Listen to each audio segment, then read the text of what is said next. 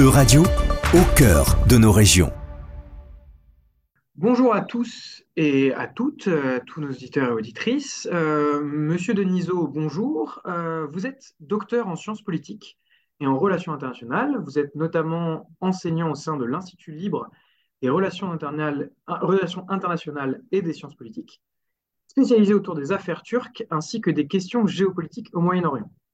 Aujourd'hui, nous aborderons avec vous les résultats des dernières élections législatives euh, slash présidentielles ayant eu lieu le mois dernier en Turquie. Pour bien comprendre dans quelle situation se trouve la Turquie en 2023, euh, nos éditeurs se rappelleront euh, sans doute des vagues sismiques ayant frappé l'est de la Turquie et de la Syrie durant le courant du mois de février. cette dernière se remet donc tout juste de cette catastrophe. Est-ce que cette dernière est encore le principal facteur ayant dicté les élections? Eh bien, contrairement à ce qu'on a pensé sur euh, le moment, lors de l'immédiateté du choc hein, qui a suivi le, séisme, en réalité, cette question, cette catastrophe naturelle a assez peu pesé dans la campagne. Elle a assez peu pesé de deux, sous deux angles.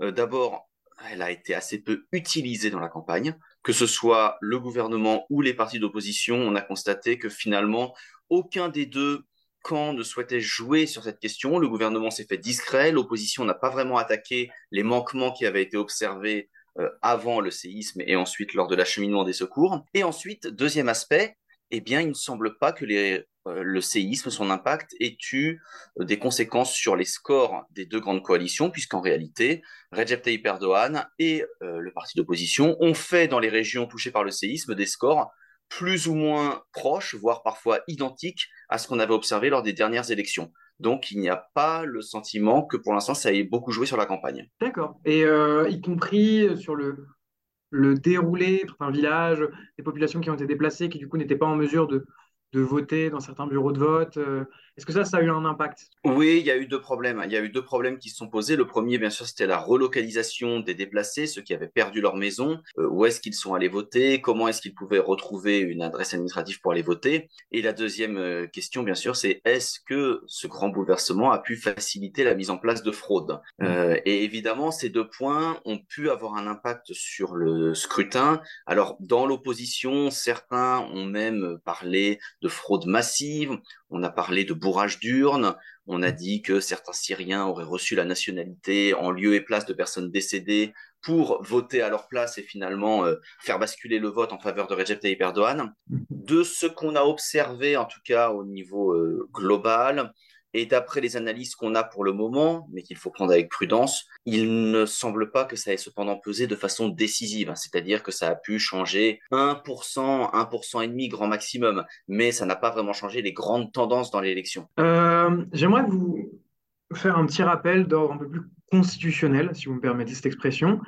Euh, mhm. Comment est-ce possible que, qu'en Turquie, le président de la République turque, en l'occurrence M. Erdogan, soit en mesure de disposer d'un nombre de mandats quasi illimité. Parce que par exemple, en France, le président de la République ne peut exercer plus de deux mandats consécutifs. Alors, c'est vrai qu'en France, on a une limitation des mandats, mais qui est finalement assez récente, hein, qui a été adoptée dans les années 2000 seulement, et qui auparavant n'existait pas. Et après tout, euh, on peut même se poser la question philosophiquement de savoir euh, si, dans un cadre démocratique, après tout, si la population veut prolonger, prolonger son dirigeant indéfiniment, est-ce qu'on peut l'en empêcher? Il se trouve que dans le cas turc, on a en réalité une limitation. On a une limitation de mandat, c'est-à-dire que le président de la République ne peut faire que deux mandats entiers. Il ne peut faire que deux mandats entiers, d'après d'ailleurs la réforme constitutionnelle adoptée en 2017. Donc en fait, c'est Recep Tayyip Erdogan lui-même qui a posé cette limite. Pour parer à cette, euh, à cette difficulté, en réalité, ce qu'il a fait, c'est qu'il a fait des élections anticipées. Il a fait des élections anticipées cette année. Elles devaient avoir lieu un peu plus tard. Elles, auront, elles ont eu lieu finalement un peu plus tôt. Euh, ce qui fait qu'il n'a pas fait de mandat entier, si vous voulez. Il a fait un mandat et 90% euh, d'un deuxième mandat. Donc, mhm. même si ça a provoqué des débats parmi les juristes et les constitutionnalistes turcs, finalement, c'est passé. Même dans l'opposition, on l'a pas beaucoup embêté avec ça. On a considéré que pour cette fois, ça passe. Mais par contre, à moins qu'il y ait un gros changement de constitution en vue, et pour l'instant, il n'a pas la majorité pour ça, euh, c'est clairement son dernier mandat. Entendu. Il gagne les élections présidentielles, du coup, dimanche dernier par 52%. C'est le second tour, du coup, qu'il obtient, lors du second tour face au leader de l'Alliance de la Nation, donc Kemal Kılıçdaroğlu. Seriez-vous en mesure de nous présenter en fait les grandes tendances politiques de ces deux grands partis durant la course à la présidentielle? Quelles sont leurs positions? Quelles sont leurs, leurs valeurs prédominantes? Et que signifie concrètement ce résultat aux élections quant à la situation politique propre à la Turquie? Alors, on a là trois éléments. Et en réalité, là où je vais vous décevoir, c'est que il est... finalement, j'ai pas grand-chose à dire pour les deux grandes tendances qui étaient représentées par les candidats, pour la bonne raison qu'en réalité, ces grandes tendances, c'était on soutient le président Erdogan ou on veut que le président Erdogan s'en aille. C'était uniquement ça. Parce qu'il existe des tendances idéologiques en Turquie. Vous avez plusieurs grands blocs. Vous avez des kémalistes qui se revendiquent de l'héritage de Mustafa Kemal Atatürk, un mélange de nationalisme, de républicanisme et de laïcité. Vous avez des euh, nationalistes euh, qui sont plus radicaux. Vous avez des islamistes, bien sûr. Vous avez également des mouvements pro-kurdes qui souhaitent plus d'autonomie pour les populations kurdes et euh, des mouvements, alors plus marginaux, mais d'une part des mouvements marxistes, gauchisants, et d'autre part des mouvements libéraux, euh, libéraux conservateurs de centre droit. Globalement, voilà le panorama des forces idéologiques. Or, il se trouve que toutes ces forces ont été divisées pendant l'élection parce que le président Erdogan a tellement polarisé pour ou contre lui que dans chacune de ces tendances, vous avez eu des gens qui le soutenaient et des gens qui étaient contre lui. Ce qui fait que si vous prenez par exemple les nationalistes, vous avez deux grands partis, trois grands partis nationalistes. Il y en a un qui soutenait le candidat d'opposition, Kılıçdaroğlu. Il y en a un qui soutient euh, Recep Tayyip Erdogan. Et puis il y en a un qui s'est présenté en indépendant. Si vous prenez les mouvements pro-kurdes, de même, le mouvement pro-kurde historique, traditionnel, le EDP, de tendance plutôt progressiste, a appelé à voter pour Kılıçdaroğlu, mais vous avez un parti pro-kurde et plutôt islamiste, le Hudapar, qui lui a soutenu, a fait alliance avec Erdogan. Et si vous prenez toutes les familles en fait politiques, vous avez euh, ce genre de division. Ce qui fait que derrière Recep Tayyip Erdogan, vous aviez globalement une coalition plutôt de type nationale conservatrice, on va dire, euh, marquée historiquement par l'islam politique, mais avec une tendance de plus en plus au nationalisme classique. Euh, bien sûr un nationalisme dur, hein, mais qui se veut plus séculier, euh, et qui est articulé donc autour du parti de Recep Tayyip Erdogan, l'AKP, et d'un parti nationaliste historique, le MEP, qui l'a rejoint en 2018.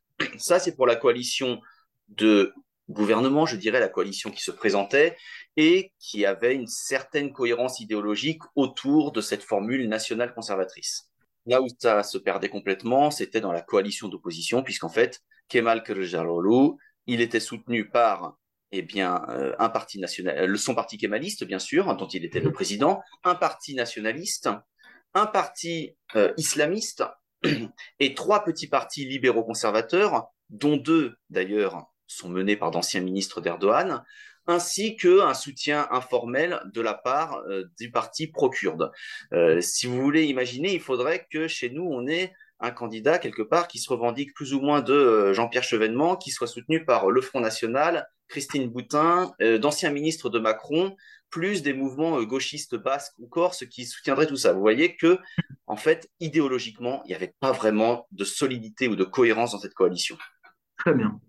Je vais euh, vous, vous emmener vers un scénario euh, qu'on peut qualifier du coup d'alternatif, euh, au vu des résultats.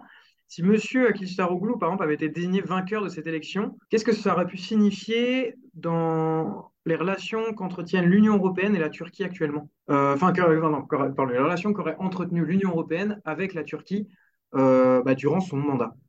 Est-ce que ça aurait était bénéfique du coup euh, à, un rapprochement, par exemple, euh, à une nouvelle entente entre l'Union européenne, enfin de nouveaux rapports entre l'Union européenne et la Turquie? Est-ce que ça aurait pu euh, accélérer le processus de rapprochement, de, l'intégration de, la Turquie au sein de l'Union européenne ou finalement, est-ce que ça aurait pu régler certains conflits territoriaux comme on peut avoir avec la Grèce ou est-ce que ça aurait pu améliorer, par exemple, le, sort lié aux droits des femmes Parce que je vous ramène au, retrait de la Convention d'Istanbul euh, qui a été euh, décrétée par, euh, par Erdogan il y a peu de temps. Qu'est-ce que ça aurait pu changer en fait cette élection-là là-dessus, en politique extérieure? Eh bien, voilà tout le problème des coalitions hétéroclites. Prenons par exemple cette convention d'Istanbul dont on parlait. L'opposition avait renoncé à la réintégrer parce qu'il y avait en son sein un parti islamiste mmh. qui a rompu avec Erdogan et qui s'opposait à lui, mais qui s'opposait à la réintégration dans cet accord. Donc, euh, pour vous donner un exemple, la forme aurait certainement changé. La forme aurait certainement changé. Kemal Kılıçdaroğlu incarne une des élites turques plus ouvertes aux Européens. Euh, lui-même, d'ailleurs, est francophone. Il a vécu en France quelques mois pour ses études. On aurait eu un ton plus diplomatique. On aurait eu sûrement la fin des grandes interpellations, la fin des provocations, probablement aussi la fin du soutien au mouvement euh, communautariste islamique en Europe. Là, vous auriez eu des différences de ce côté-là. Après, est-ce que sur le fond, on aurait eu de grandes différences? Il faut bien voir que sur les grands dossiers, Chypre, la Grèce, la question arménienne, et bien sûr les négociations d'adhésion à l'Union européenne, le parti kémaliste n'est pas bien différent en fait de Recep Tayyip Erdogan et suit globalement les mêmes options. Je dirais même plus, lorsque Recep Tayyip Erdogan arrive au pouvoir dans les années 2000, c'est lui qui va relancer et précipiter la Turquie dans le processus européen à l'époque, les kémalistes s'y opposent farouchement. Les kémalistes y sont opposés au nom du souverainisme, au nom de l'intégrité de la nation, du refus de la supranationalité, etc. Hmm. Alors bien sûr, ils ont changé un peu leur fusil d'épaule, mais ce que je veux vous dire par là, c'est que finalement, en Turquie, le rapport à l'Union européenne et les grandes orientations diplomatiques, ça dépend pas tellement de l'idéologie du dirigeant et du parti au pouvoir, mais ça dépend aujourd'hui bien plus des questions conjoncturelles. Et il semble peu probable qu'une victoire de Kılıçdaroğlu aurait permis à la Turquie de régler des sujets aussi complexes que la question chypriote ou euh, la question du partage des eaux avec la Grèce, par exemple. Bon, après, de toute manière, ce, scénario ne se réalisera pas. Qu'est-ce qu'on peut finalement attendre vis-à-vis de la politique d'Erdogan concernant son rapport à l'Europe? Est-ce qu'on peut s'attendre à un, un durcissement des relations, un rapprochement au contraire? Avec Erdogan, on peut s'attendre à beaucoup de choses parce que le personnage évolue euh, systématiquement. Et d'ailleurs, je dis avec Erdogan, bien sûr pour la boutade, parce qu'on a un personnage imprévisible, parfois fantasque, mais à sa décharge, euh, avec la situation géopolitique actuelle, le rapport que les Américains entretiennent eux-mêmes aux Européens, la question des Russes, des Ukrainiens, euh, les choses en fait peuvent évoluer rapidement en fonction de conjonctures qu'on ne maîtrise pas encore. Pour le moment, Recep Tayyip Erdogan était dans une phase plutôt de réconciliation globale. Alors en Méditerranée et au Moyen-Orient, il s'est réconcilié avec l'Égypte, avec Israël, avec l'Arabie saoudite. Euh, il est en train de se réconcilier avec Bachar al-Assad, moins rapidement que l'opposition ne l'aurait voulu, mais il se réconcilie tout de même. Euh, même vous avez un processus d'ailleurs avec l'Arménie également, un processus de réconciliation en cours avec l'Arménie, de pacification qui est en cours. Mmh. Avec l'Europe également, depuis le, cette acmé de crise qu'on a eu en 2020 jusqu'au début 2021, on a aujourd'hui une forme de pacification des relations. Alors, ça a été marqué par exemple entre le président Macron et le président Erdogan, qui dans les derniers mois ont paru entretenir des rapports sinon plus cordiaux, du moins beaucoup moins tendus, beaucoup moins agressifs que dans les années précédentes. On peut penser que, au vu de la situation économique de la Turquie, d'une part, D'autre part, au vu de la guerre en Ukraine, qui la met tout de même dans une posture à la fois de médiateur, mais aussi euh, en posture de fragilité potentielle, on mm. va observer pour le moment plutôt une poursuite de la politique de rapprochement avec les États européens, qui peut être remise en cause rapidement, mais pour le moment, il n'y a pas de raison que ça change. Je veux dire, la réélection d'Erdogan ne devrait pas l'amener à changer de cap immédiat. Je rebondis sur euh, un fait que vous, avez, vous énoncez, à savoir la, réconciliation avec euh, avec Bachar el-Assad et la Syrie. Euh, est-ce que le, soutien, enfin, le ralliement du candidat nationaliste Sinan Ogan lors euh, du second tour auprès du parti présidentiel euh, va avoir un impact concernant le, sort des ressortissants syriens réfugiés actuellement en Turquie? Je sais que ça a une. Ça, entre guillemets, ça, la, position de, Erdogan serait aurait été évolutive concernant cette question-là c'est compliqué à déterminer et en réalité, ça provoque aujourd'hui un débat, en particulier dans les cercles nationalistes en Turquie, parce qu'en réalité, quand Sinan Oğan s'est rallié à Recep Tayyip Erdogan, c'était quand même un peu étonnant dans le sens où sur la question syrienne, Recep Tayyip Erdogan était beaucoup moins favorable au renvoi des réfugiés syriens que son opposant Kemal Kılıçdaroğlu. Et d'ailleurs, lorsque Sinan Oğan s'est rallié à Erdogan, le principal parti qui le soutenait, le parti Zafer de Ümit un parti nationaliste qui avait porté sa candidature, s'en est immédiatement dissocié et le lendemain, le parti Zafer apportait son soutien à l'opposition. Sinan dit qu'il a obtenu des garanties du président Erdogan sur le retour des réfugiés syriens. Mais récemment, vous avez eu par exemple Yassine Aktay, qui est un des conseillers du président Erdogan, qui a fait un tweet en disant bah, il n'y a aucune promesse qui a été faite à euh, Sinan sur cette question. Et il y a, quand même un débat, même parmi ses partisans, on finit par se demander s'il n'a pas été un petit peu le dindon de la farce. C'est-à-dire, mm. euh, il dit qu'il compte sur la parole de Recep Tayyip Erdogan, mais que rien n'a été signé, aucun texte écrit n'a été fait. Alors, est-ce qu'on lui a promis autre chose à la place? La hmm. tête du parti nationaliste MEP, dont le leader est vieillissant et sur le départ, ou un poste, ou euh, d'autres éléments Est-ce que c'est l'Azerbaïdjan ou la Russie, deux pays dont il est proche, qui ont fait pression pour qu'il soutienne Recep Tayyip Erdogan? Vous avez beaucoup de suppositions en Turquie. Hmm. Ce qui est certain pour l'instant, c'est qu'il n'a pas eu de garantie écrite sur la question du retour des réfugiés syriens. Et même si Recep Tayyip Erdogan va probablement essayer d'entamer une politique de retour ne serait-ce que pour satisfaire une partie de son électorat, il euh, n'y a rien qui le presse d'agir ainsi. Vous savez ce hmm. qu'on dit, hein, les promesses n'engagent finalement que ceux qui y croient. Pour rebondir encore une fois sur, euh, vous parliez des électeurs, la situation des électeurs, c'est quoi concrètement un, électeur moyen de, de Recep Tayyip Erdogan euh, si on devait faire son portrait robot? Si l'on devait faire le portrait robot de l'électeur moyen de Recep Tayyip Erdogan, ce serait, ce serait un Turc anatolien, musulman sunnite. Alors quand je dis anatolien, ça ne veut pas dire qu'il est né en Anatolie. Il peut être né à Istanbul, dans des faubourgs d'Istanbul, mais d'origine anatolienne. Donc élevé dans un milieu plutôt conservateur, un milieu plutôt traditionnel, euh, nationaliste, mais pas spécialement plus hein, que le reste de la société turque, mais en revanche plus conservateur, attaché aussi à une forme de l'économie qui n'est pas du tout euh, marxisante, mais plutôt au contraire une forme de, de libéralisme, euh, de libéralisme puritain, on pourrait dire. On a souvent comparé hein, ces nouvelles élites économiques qui soutiennent Recep Tayyip Erdogan avec des, avec les, par exemple, le petit, le petit euh, électorat protestant américain, plus conservateur. Globalement, on est plutôt sur cette ligne, avec quand même une évolution sur la forme euh, sur le, et sur la pratique, c'est-à-dire que les jeunesses turques, les générations turques, les nouvelles générations turques sont de plus en plus sécularisées aujourd'hui. Ce qui fait que même dans l'électorat de Recep Tayyip Erdogan, les nouvelles générations vont le soutenir de plus en plus par nationalisme et conservatisme, mais de moins en moins par attachement à l'islam politique en tant que tel. D'ailleurs, si vous regardez le résultat euh, de, son, de sa coalition législative, c'est intéressant de voir que son parti accuse une baisse nette, son parti euh, donc issu de l'islam politique, au détriment de son allié nationaliste qui lui connaît une augmentation. Parce que J'allais justement vous aborder le cas de la jeunesse. Quelles, sont les, les Quelles ont été les revendications entendues euh, émanant de la, de France la plus jeune?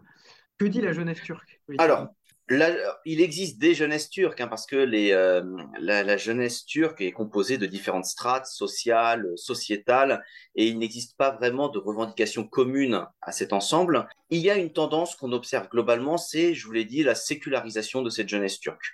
Euh, une forme de sécularisation, mais par la suite, cette jeunesse va se définir, alors pas forcément sur des questions économiques, les Turcs ne se définissent pas vraiment sur des questions économiques ou de conditions de vie, mais sur sa vision du monde. Et donc, vous allez avoir une jeunesse qui va être soit plutôt moderne, laïque, hein, qui tient à euh, continuer un mode de vie où l'on sort, on boit de l'alcool, les filles euh, sont libres, sortent, ne se marient pas forcément, où vous avez voilà un mode de vie finalement assez proche de ce qu'on observe en Europe, vous avez une jeunesse qui va être plus conservatrice, attachée à la nation, attachée à certaines valeurs traditionnelles, sans être forcément hyper pratiquante non plus.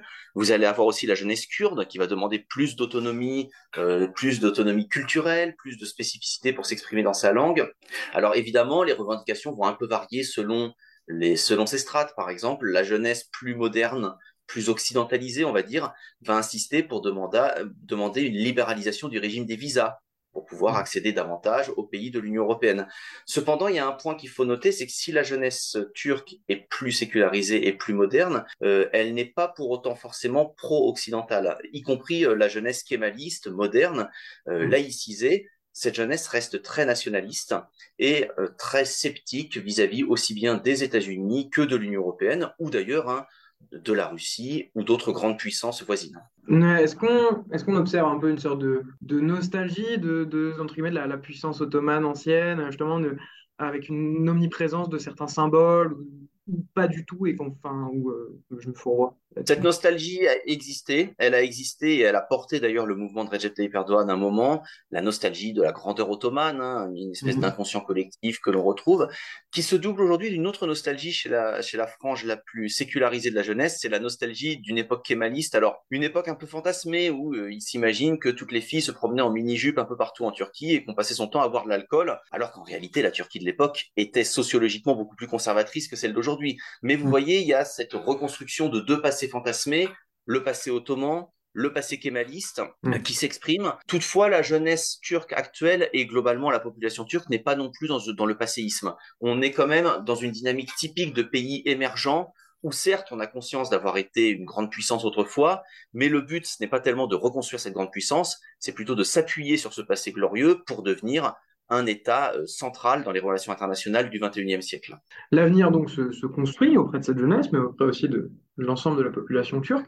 Quelles devraient être, selon vous, les grandes priorités du second semestre 2023 pour la Turquie, même pour les années à venir? L'économie. L'économie, Recep Tayyip Erdogan va pouvoir notamment prendre toutes les mesures d'austérité qu'il s'abstenait de prendre avant l'élection euh, et qui vont permettre euh, il l'espère, de redresser un petit peu son économie. Euh, un corollaire de, cette, euh, de ce redressement économique nécessaire, ça va être bien sûr de multiplier les partenariats à l'étranger. C'est pour ça que je parlais plutôt de période de pacification. Recep Tayyip Erdogan négocie beaucoup en ce moment, par exemple, avec les pays arabes, notamment les pays arabes du Golfe.